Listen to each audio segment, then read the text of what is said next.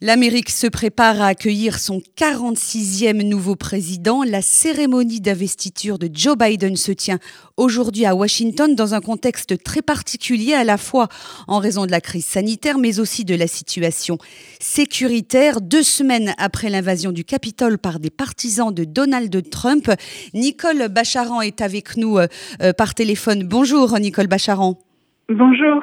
Vous êtes politologue spécialiste de la société américaine et des relations euh, franco-américaines. Tout d'abord, un mot sur cette cérémonie à très haut risque. Hein. La, capitale des États-Unis est barricadée. C'est tout à fait inédit, euh, Nicole Bacharan, ce moment très important de la vie démocratique américaine. Il sera vraiment différent cette année. Ah, mais c'est sûr que ce sera une cérémonie d'investiture comme on n'en a jamais, jamais eu. Alors, c'est vrai, il y a y a toujours de la sécurité hein, autour de, de ces cérémonies, puisque vous avez les plus hauts personnages de l'État qui sont réunis, qui sont réunis à l'extérieur sur les marches euh, du Capitole. Mais là, cette année, hein, vous le disiez, la sécurité n'a plus rien à voir avec ce qu'on a connu au moment d'autres investitures. C'est vraiment une, une ville fortifiée et quadrillée par l'armée euh, à Washington comme on, on, on ne connaît pas. En plus, il y a euh, l'épidémie, qui fait qu'il y a enfin il y a en fait très peu de gens pour assister à, cette cérémonie, que beaucoup que tous les éléments seront retransmis euh, par vidéoconférence, par la, la télévision. On n'aura pas le président sortant euh, présent pour serrer la main et, et, souhaiter bonne chance à son successeur et marquer ainsi la continuité de l'État. Donc c'est une cérémonie qui sera vraiment dans des conditions tout à fait inédites. Euh, la sécurité, c'est la priorité aujourd'hui euh, aux États-Unis, à Washington, mais également dans, les autres euh, États. Nicole Bacharan, il y a cette note interne du FBI qui, qui disait il y a deux jours qu'un groupe armé identifié se préparerait à prendre d'assaut les bâtiments gouvernementaux dans les 50 États américains. Est-ce que c'est quelque chose qui vous paraît possible? Alors je pense que par le fait que c'est un élément qui est maintenant connu, et que des mesures de protection très fortes ont été prises partout, il est possible qu'au fond il ne se passe rien euh, aujourd'hui.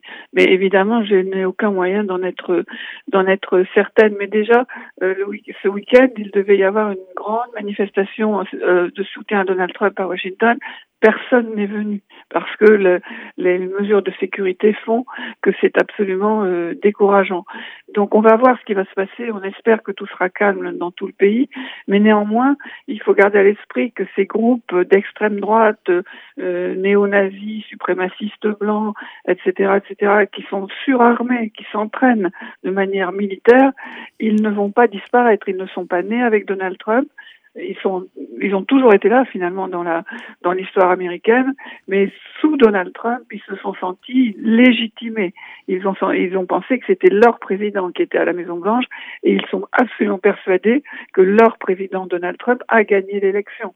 Donc ces groupes là ils vont rester dangereux.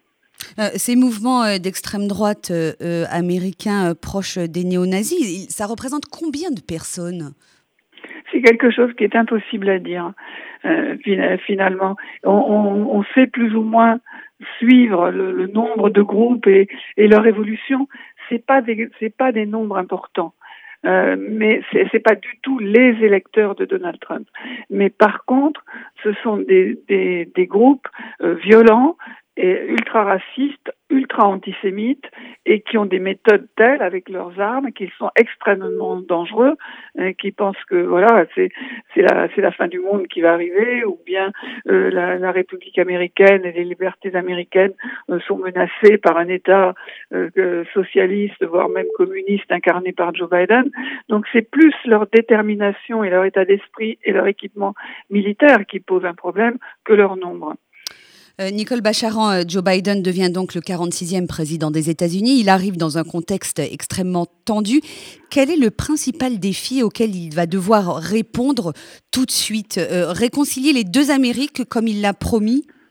En tout cas, c'est ce qu'il essaye de faire depuis qu'il est élu et même avant pendant la, campagne électorale, c'est de s'adresser à tous les Américains.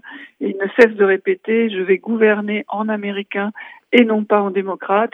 Et on peut être sûr qu'aujourd'hui, pendant son discours, il va mettre l'accent sur les valeurs communes et les, et les crises communes, les dangers communs, les défis qui sont posés à tous les Américains.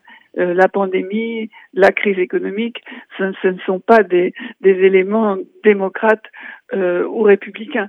Mais ce travail d'apaisement de la société américaine, il ne peut pas le faire seul. Il faut quand même se souvenir que les 74 millions d'électeurs de Donald Trump ne sont pas tous des fous furieux qui veulent prendre le Capitole. Mais il y a une majorité d'entre eux qui sont absolument convaincus que euh, Joe Biden a volé l'élection, qu'il n'est pas le président légitime. Et là, il faut que ce soit les républicains qui interviennent. Les, républicains qui interviennent au, plus haut niveau et au plus bas niveau, niveau du haut en bas de l'échelle, les responsables locaux, les responsables nationaux, euh, dire cette élection s'est bien déroulée, elle est correcte et Joe Biden a gagné l'élection. Il faut essayer de ramener une bonne partie des Américains dans le monde réel.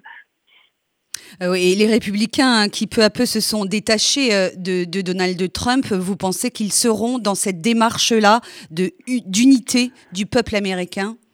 Alors c'est vrai qu'on voit les leaders des républicains finalement se, détaché de Donald Trump, mais on peut dire que c'est quand même à la 25e heure, hein, à l'ultime seconde, euh, parce que pendant quatre ans, ils l'ont absolument couvert, ils l'ont protégé, ils, ont marché avec lui, et là, finalement, euh, c'est allé trop loin, ils se disent que cet homme-là est trop discrédité et qu'ils ne veulent pas que ce soit lui qui incarne euh, l'avenir de, leur parti.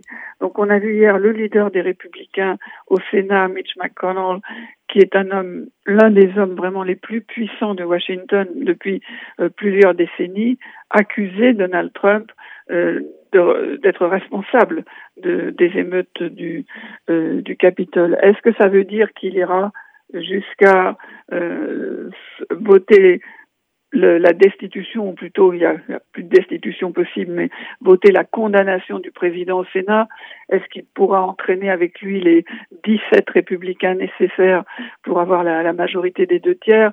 C'est un personnage très versatile, je dirais, McConnell, sur qui on ne, sur qui on ne peut guère compter. Il y a un facteur qui peut influencer ces leaders républicains, c'est le fait que depuis les émeutes du Capitole, entreprise entre entreprise après entreprise, géant financier après géant financier retire les fonds qu'ils donnaient aux campagnes électorales euh, des républicains qui ont contesté au, au, Congrès après, après les émeutes, ce qui est important, qui ont contesté la validité des élections. Euh, tous ces parlementaires-là sont sur la liste rouge de beaucoup d'entreprises qui ne veulent pas être associées à ça pour un, un, tas de raisons politiques et commerciales. Donc là, ça peut avoir une véritable influence parce que s'il n'y a pas d'argent, il n'y a pas de campagne électorale. Un dernier mot pour conclure, euh, Nicole Bacharan, très rapidement. Euh, Kamala Harris, la nouvelle vice-présidente, quel rôle peut-elle jouer aux côtés de Joe Biden justement dans cette politique de réunification de ces deux Amériques? On parle d'elle comme l'Obama euh, féminin. Oui, mais par son parcours, par tout ce qu'elle représente, elle, est, elle est celle aussi qui peut unifier derrière Joe Biden l'aile gauche de son parti, euh, qui est beaucoup plus euh, virulente que l'équipe euh, de gouvernement très centriste que Biden a, a, a choisi. Et Biden, à la Chambre des représentants, il a une majorité de, de quatre voix. Au Sénat, d'une voix, justement celle de Kamala Harris. Donc il ne peut pas se permettre de perdre la, la gauche de son parti. Et même si Kamala Harris n'est pas elle est dans la mouvance tout à fait centriste. Le fait que ce soit une femme, euh, une femme noire, la, première qui puisse accéder éventuellement un jour à la, à la fonction suprême, c'est aussi un appel vers cette, vers cette gauche du parti. Je pense qu'elle aura un rôle à cet égard plus important que pour rallier les électeurs de Donald Trump. Là, ça sera plus compliqué pour elle. Merci infiniment Nicole Bacharan d'avoir été avec nous dans cette édition spéciale sur RCJ. Vous êtes politologue, spécialiste de la société américaine et des relations franco-américaines. Merci beaucoup. Merci à vous.